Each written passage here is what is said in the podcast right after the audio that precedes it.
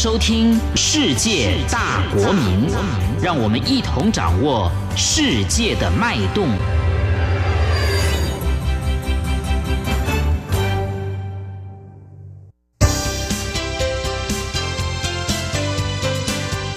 公民新世界。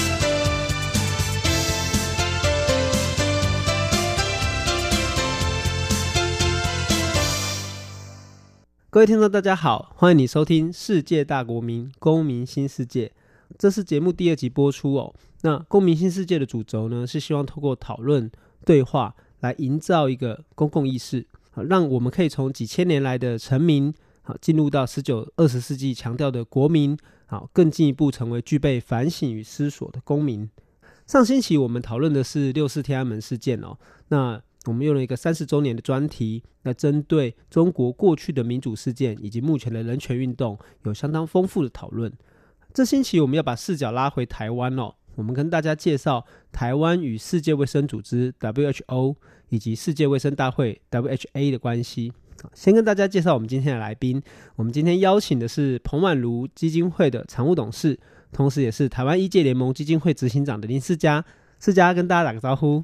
呃，世博好，所有的听众朋友，大家好。好，那为什么邀请世嘉呢？是因为他不仅是我们之前担任过立法院的立法委员，那更在台湾参与 WHO 以及 WHA 等国际事务上面有丰富的经验。那我所知道的是，他就曾经参加过行政院推动参与世界卫生组织跨部会小组的成员哦。那也参与过 WHO 的全球防治会议。那首先，我想请世嘉先跟我们介绍一下，因为大家可能都会有点陌生，就是说，到底什么是世界卫生组织 WHO？好，以及就是说，这个组织到底跟台湾有什么关系？它为什么这么重要？OK，世界卫生组织有一百九十二个会员国，呃，actually 它是联合国的重要的周边组织之一。我们可能听过 UNAIDS，比如说处理专门处理艾滋病的组织；我们可能听过联合国的难民署；我们可能听过 ILO 国际劳工组织。那呃，世界卫生组织是几乎是这当中最专业的一个。我们也听过像呃 UNESCO 世界科教文组织等等哈。那世界卫生组织呢，其实嗯、呃，它是联合国周边专门组织之外，就是它就是处理了很多跟健康有关的议题。它的宪章开宗明义就说，它要呃让所有的人不分宗教、性别啊、经济社会地位或政治信仰、政治或宗教信仰呢，都有一个。Maxima 的健康状态，所以它的处理呢，从呃我们看得到有形的生病到无形的生病，我指的是说，比如说呃从呃防疫，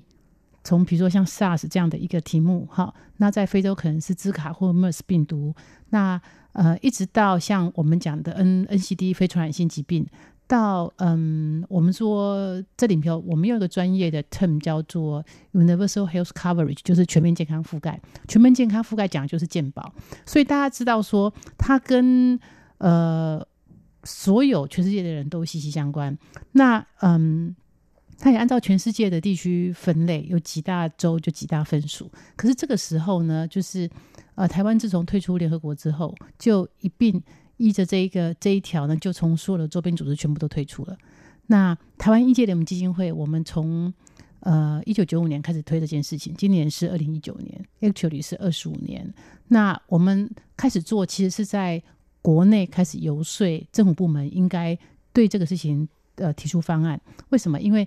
呃这是以国家为主权身份，以国家的身份为代表去加入的哈，所以。二零一五年开始，呃，我们医界联盟基金会的，我们那时候的董监事就很多，刚好都是一届的立委，好，然后开始倡议这件事情，包括在立法院开公听会，包括我们那时候旗下有个遗忘杂志，我那时候年纪比较小，还是编委，那呃，我们特别做了世界卫生组织的专题。其实早一点的时候，因为台湾优秀的人才，我们比如说大家听过疟疾的扑灭。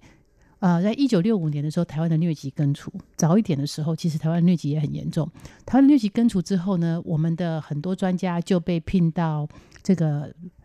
WHO 去当专家。好，他们后来都在 PAHO，就是嗯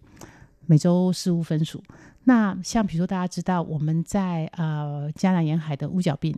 乌脚病的专家啊，像陈功北教授这些，当初其实都是世界卫生组织的顾问。那自从我们随着退出联合国整个退出之后呢，就跟这个组织没有任何的往来。那医界人基金会早一点时候的呃，我们的一个重要成员黄文宏医师，也是后来的呃药政处的处长，他开始的一个这个研究。后来我们就觉得，大家知道，一九九二年的时候，前副总统吕秀莲开始倡议要台湾这个加入联合国。你加入联合国或重返联合国，这里有涉及一个，就是我们对于中华民国这个认定的问题，就是台湾其实并没有真的加入。而这里头，其实待会我也会提到，就是说，呃，二七五八号决议，联合国的二七五八号决议是把蒋介石的政权，蒋介石的代表从联合国的席位上赶出去。那蒋介石的代表，因为当初蒋介石号称代表整个秋海棠，整个中国，事实上并没有人代表台湾，所以其实台湾在整个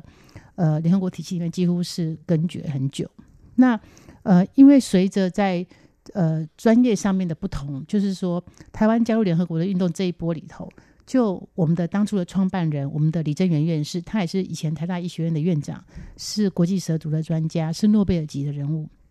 他当初在一九九二年领导了一个一百行动联盟，就是废除这个刑法一百条。到刑法一百条的二条一里头，就是你言论涉及惩治叛乱的话，就唯一死刑。这是台湾的民主运动上面很重要的一条哈。那那因为他那时候我们整个运动地点都是在台大医学院的正门口，就仁爱路一段一号，非常靠近。凯达格兰大道非常靠近总统府。那之后，很多的医界人士就觉得，哎，其实医界应该要集结成为一个团体，为台湾的政治社会改造贡献一份力量。这是当初我们基金会的起源。那我们的创办人李珍源院士就是当初领导这波运动。那大家知道，刑法一百条叫做和平内乱罪，就是我今天笑蒋介石嘴上无毛，哎，我可能就要被判死刑。好，那类似像这样，就是所以过去基金会有个这样的传统。那因此非常的关心台湾的发展。那到那个时候，我们觉得自觉于国际社会其实很久了，那应该要重返国际社会，而且是以专业的部分，因为健康人权、专业人权这个事情是很难被，就是你你不尊重这个事情是说不过去的啦。好，所以其实是非常强而有力的诉求。那么在两千零三年 SARS 的时候，呃，中国作为一个疫情的传播国，刚好又在我们旁边。两岸交流这么厉害，然后呢，他又在世界卫生组织大会上面宣称说他已经照顾台湾人民，这样的满口谎言，才让更全世界的这个国家意识到说，嗯，不能够这个把台湾变成一个防疫的破口。那台湾自己本身，大家知道，台湾过去的传统里面，诶，鼓励大家无希无取，就是所有优秀的人都被赶去当医生了，就不要管政治，不要管法律。好，所以台湾的整个在医界的部分的能量其实非常的强，也做得很好。那所以，嗯，我刚刚提到，我们从一九九五年推动这个案子，到今年是二零一九年哦。那很多人会问说，啊、这么无聊的题目也做这么久，是什么东西支撑你做这件事情？我常常说两种人，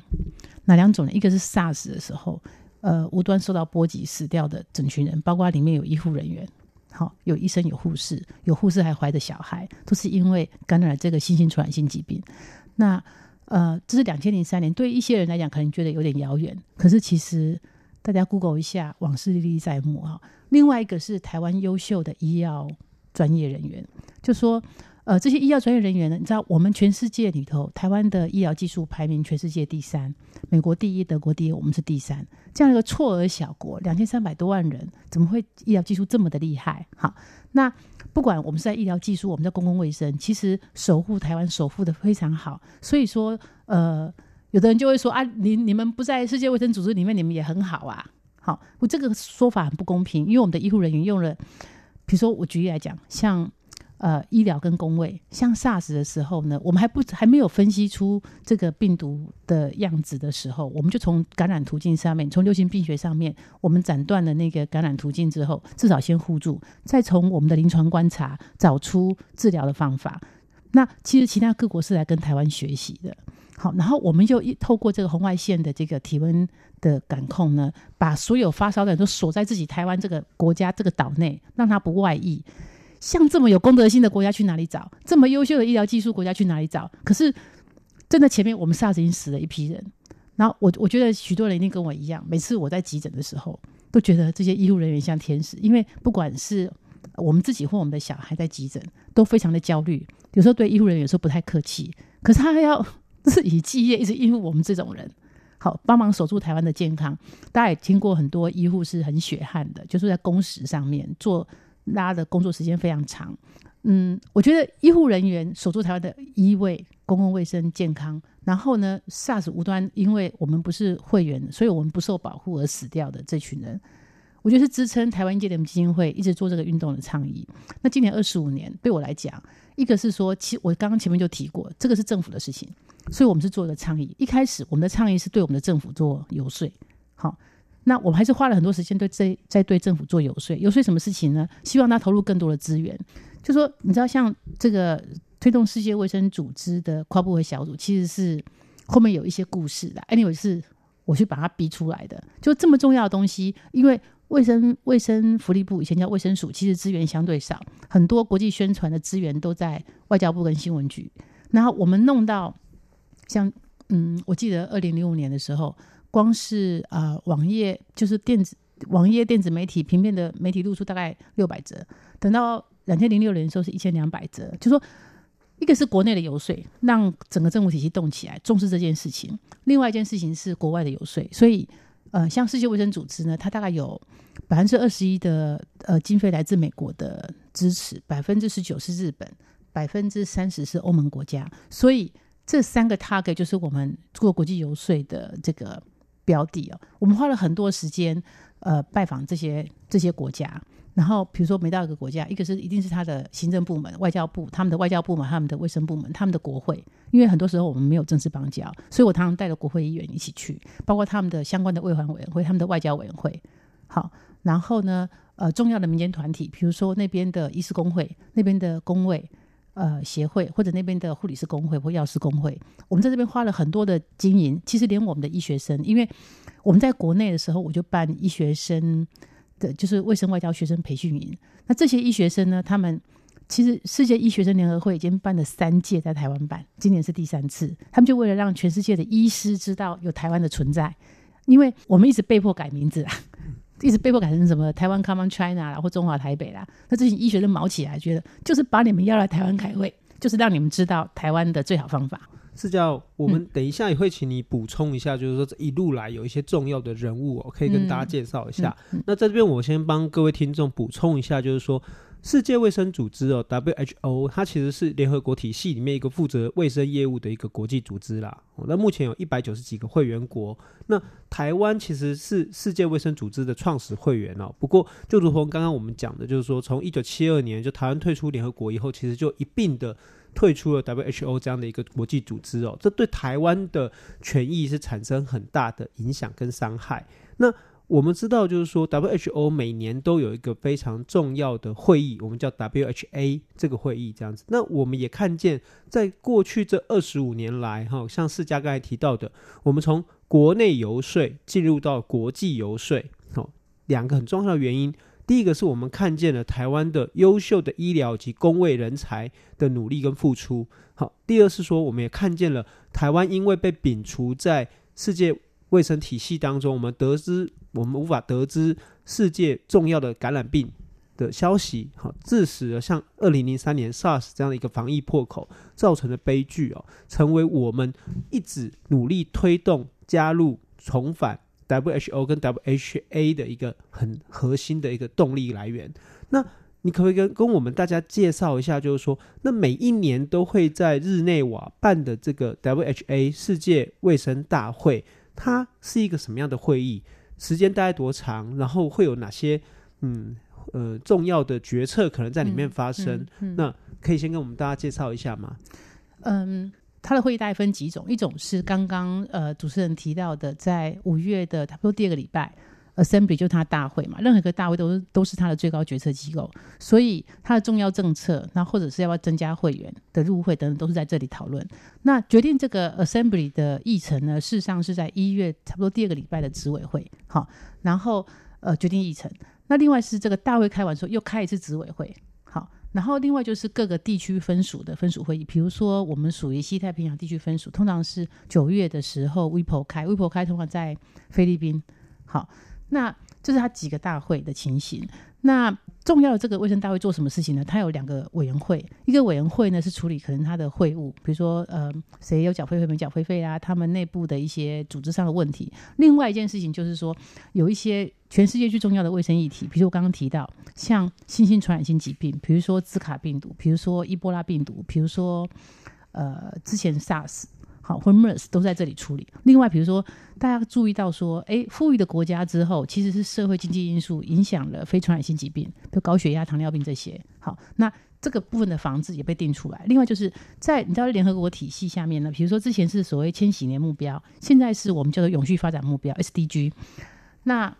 呃，像 SDG 里头关于医药卫生的指标，好像我们基金会为了 follow 这个，其实我们为这个出了一个专书。那呃，这这永续发展目标里面就会可能针对妇幼卫生、新生婴儿死亡率啊，各式各样都会有一些规范。什么是环保跟健康的关系？那气候变迁对健康又有什么影响？好，那甚至说，其实最新最夯的可能是数位健康，就是说如何用这个资通讯产业的数位技术来改善健康跟做相关的管理。好，就最新的题目，那一直都在这里头就会做讨论，然后因此就会寻求一些预算挹注。然后就展开全世界各地不同的 program，因为不同的地区它的呃公医卫的问题都不太一样。那不过就很大一块是你可以想象，就像说台湾其实我们是属于比较进步的国家。那其实这些不管是刚刚千禧年目标或者是永续发展目标比较大，特别是千禧年目标处理是撒哈拉沙漠以南的问题，就是说比较落后国家。所以其实我们在世界卫生组织有像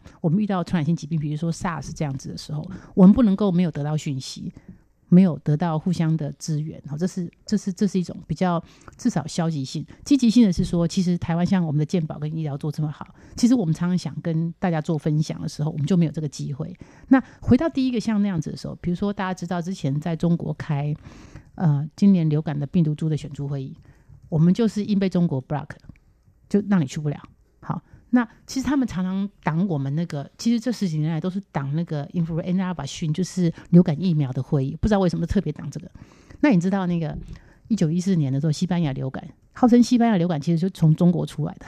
所以其实在，在大家对流感这个事情其实是提高到国安层级。从二零零五年的 Foreign Affairs 外交杂志之后，就是我们全世界公共卫生的部分在看这个，或者国安的人。在看这个题目，它都是一个国安层级的问题，因为一九一四年的西班牙流感也死了一千多万人，在那个年代。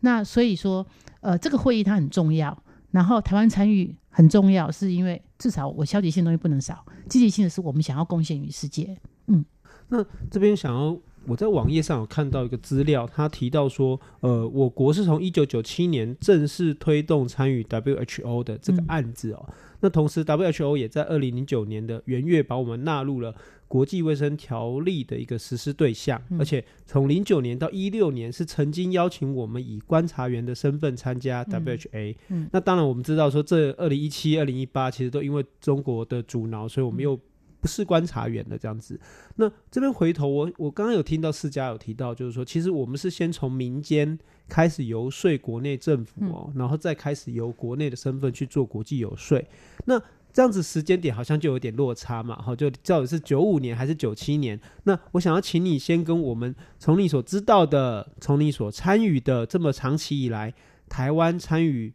推动这个加入 WHO 跟 WHA 的一个过程，可以跟我们简单梳理一下，从什么时候开始，然后由谁来发动，然后又进入到了哪一个阶段，这样子的一个时间发展。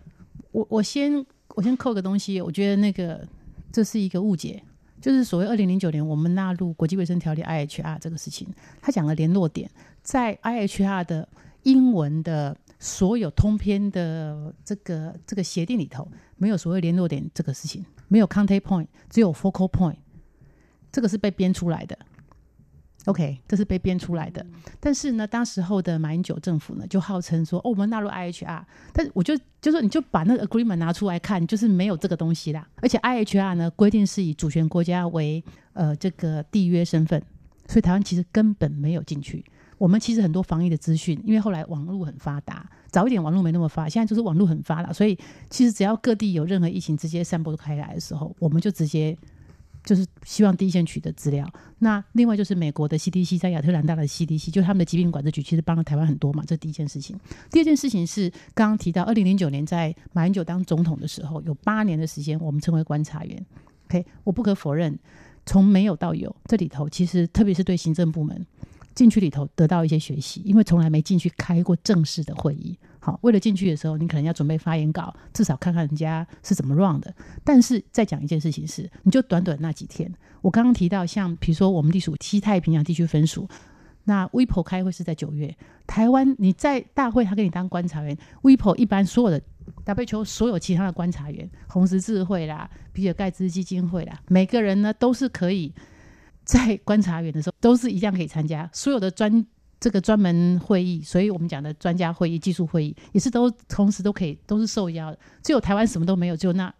一个礼拜。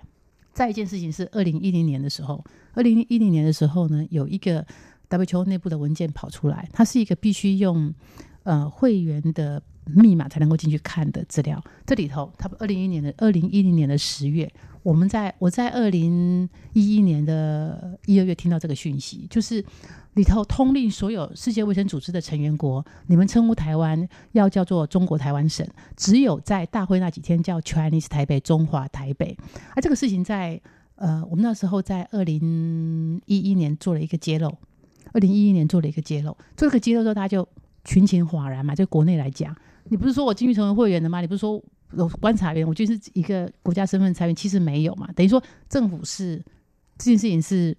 欺骗大家的啦。然后，嗯，就也不能接受。那时候应该是管变委员吧，就在立法院弄出来，弄出这个密件之后就，就就爆开了。爆开之后，其实本来台湾跟中国的卫生部在日内瓦每年都见一次面。那之后，二零一一年开始就没见面了。那二零一二年我当立委的时候，我就问外交部，外交部就说相见不如怀念，因为你直接把我贬义成这样，我再跟你见面，那我不就你的这个中国台湾省，我是你的省的下线嘛？好，那因此我们要讲一件事情，就是说后来啊、你看今年的时候，呃，不晓得他们的国台办还是他们的外交部发言人就讲了，就说呃，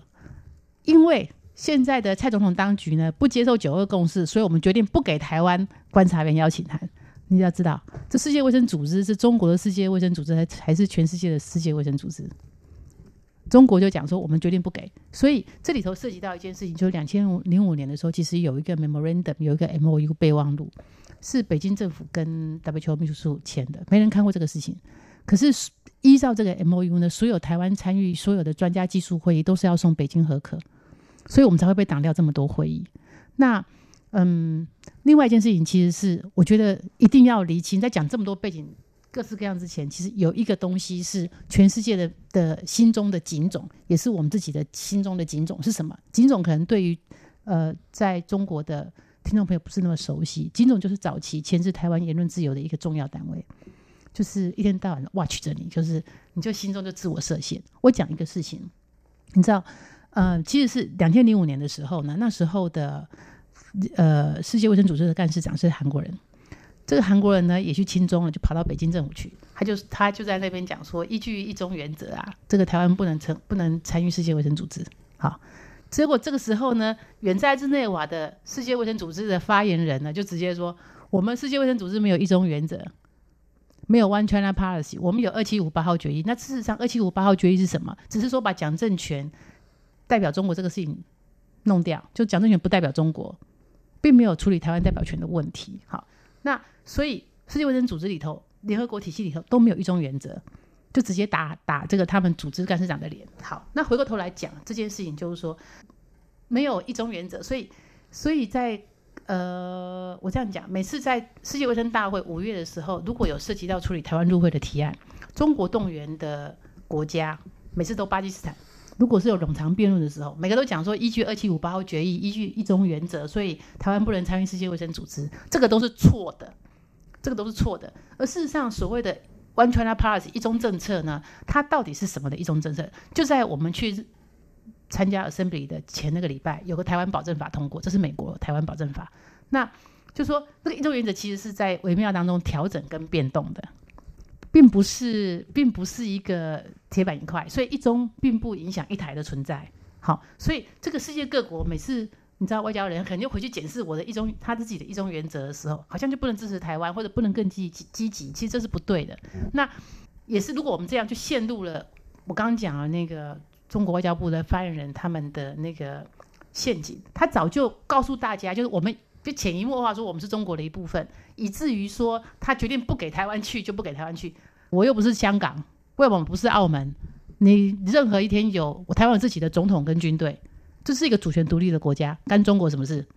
凭什么中国来决定台湾可不可以进去？好，这是一个很大的歧义点，也是我觉得说，这就这涉涉及到一件事，就是说，我们今我们在蔡总统上任以来，在参与国际组织上面一直遇到困难，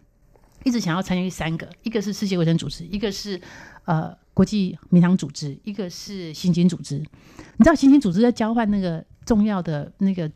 的犯人的这些资讯，你没有，这很麻烦呐、我在台湾杀人，我跑掉，我在其他国家我追不回来。那民航组织涉及到我们的航线的安全，那飞机上面的人的安全，我会不会被飞弹打掉？所以，但这三个组织都有一件事情，就是说，如果我们没有做证明这件事情，告诉大家我就是台湾，不然你的 PRC 什么 ROC 都分不清楚，都有一个 C 是 China 的时候。然后就又回到，哎、啊，有两个 C，所以不行，我们只能有个 C，所以我们就完全要听中国的。这这是非常 confused 的一个概念，大家已经被中国洗脑洗习惯了。所以只有台湾自己的领导人，这是为什么在就说这个正名制宪不是在喊自己爽，说好像我这样是台独，其实不是，这是一个涉及到台湾在国际上，特别是参与国际组织上面的一个生死存亡的问题啊！你每次不讲清楚。我就是叫做台湾的时候，就一直打入说那里两个 C 就两个中国，那这样就违反到那个比较大的 C PRC，所以那你就被牺牲掉了，这是一个不对。就是说我我我在最近这篇文章我讲说深陷一中警种的这个世卫难题，就是说其实世界各国的这个呃所谓的一中政策，它都是在在调整的，在微调的。我就是举美国为例，已经在通过美国的台湾保证法，它保证台湾有军购。保证台湾的安全。好，那所以如果不这个部分去突破处理的时候，就一直会在比如说我刚刚讲二零零五年的时候，世界卫生组织的观察人讲说，世界卫生组织没有一中原则。可是呢，今年的时候，世界卫生组织这个另外一个观另外一个发言人他就讲说，如果两岸没有共识的话，我们是不会发邀请函给台湾的。什么叫两岸没有共识？就是说他的共识就是我要跟他有九二共识。大家记得今年一月一月一号，习近平的告台湾这个。同胞四十周年的谈话里面讲说，九二共识已经不是格式表述了，只剩下一个中国。就是我们承认九二共识，就是我们就是中国的一部分。讲这个什么话？我的 SARS 都还是他，就是中国传到台湾的。所以这个部分，就我觉得这部分的观念要非常的厘清，而且我们的台湾的领导人要讲的非常的明确，告诉大家台湾就是台湾，中国就是中国。我想哦，就是从世界分享里面，我们看见就是说，世界卫生组织这个案例，其实就是我们可以发现，这长期以来国际矛盾里面，或者展现出来的，就中国对于台湾的权益上面的一个掣肘哦。但是我们所理解到，就是说，卫生其实是人权和一个基本的哦核心的一个概念。那同时，我们台湾以我们普及的医疗技术跟政策哦，其实我们可以对世界有更大的贡献。台湾加入国际卫生组织 WHO 哦，我们在消极上面我们可以得知国际上的一些防疫消息；我们积极上其实是可以分享台湾的一些哦，就是优质的经验哦，可以让世界做一个参考。嗯，也就是说，我们可以说 WHO 其实就是台湾重返国际的一个重要的入口，也是为什么中国对于台湾有这么大的打压的一个限制哦。那下礼拜我们还是会邀请世家来跟我们继续讨论一下 WHO。那这里是世界大国民公民新世界。我是主持人世博，谢谢你的收听。有任何意见回馈，可以到央广官网留言或回信。我们下星期空中再见。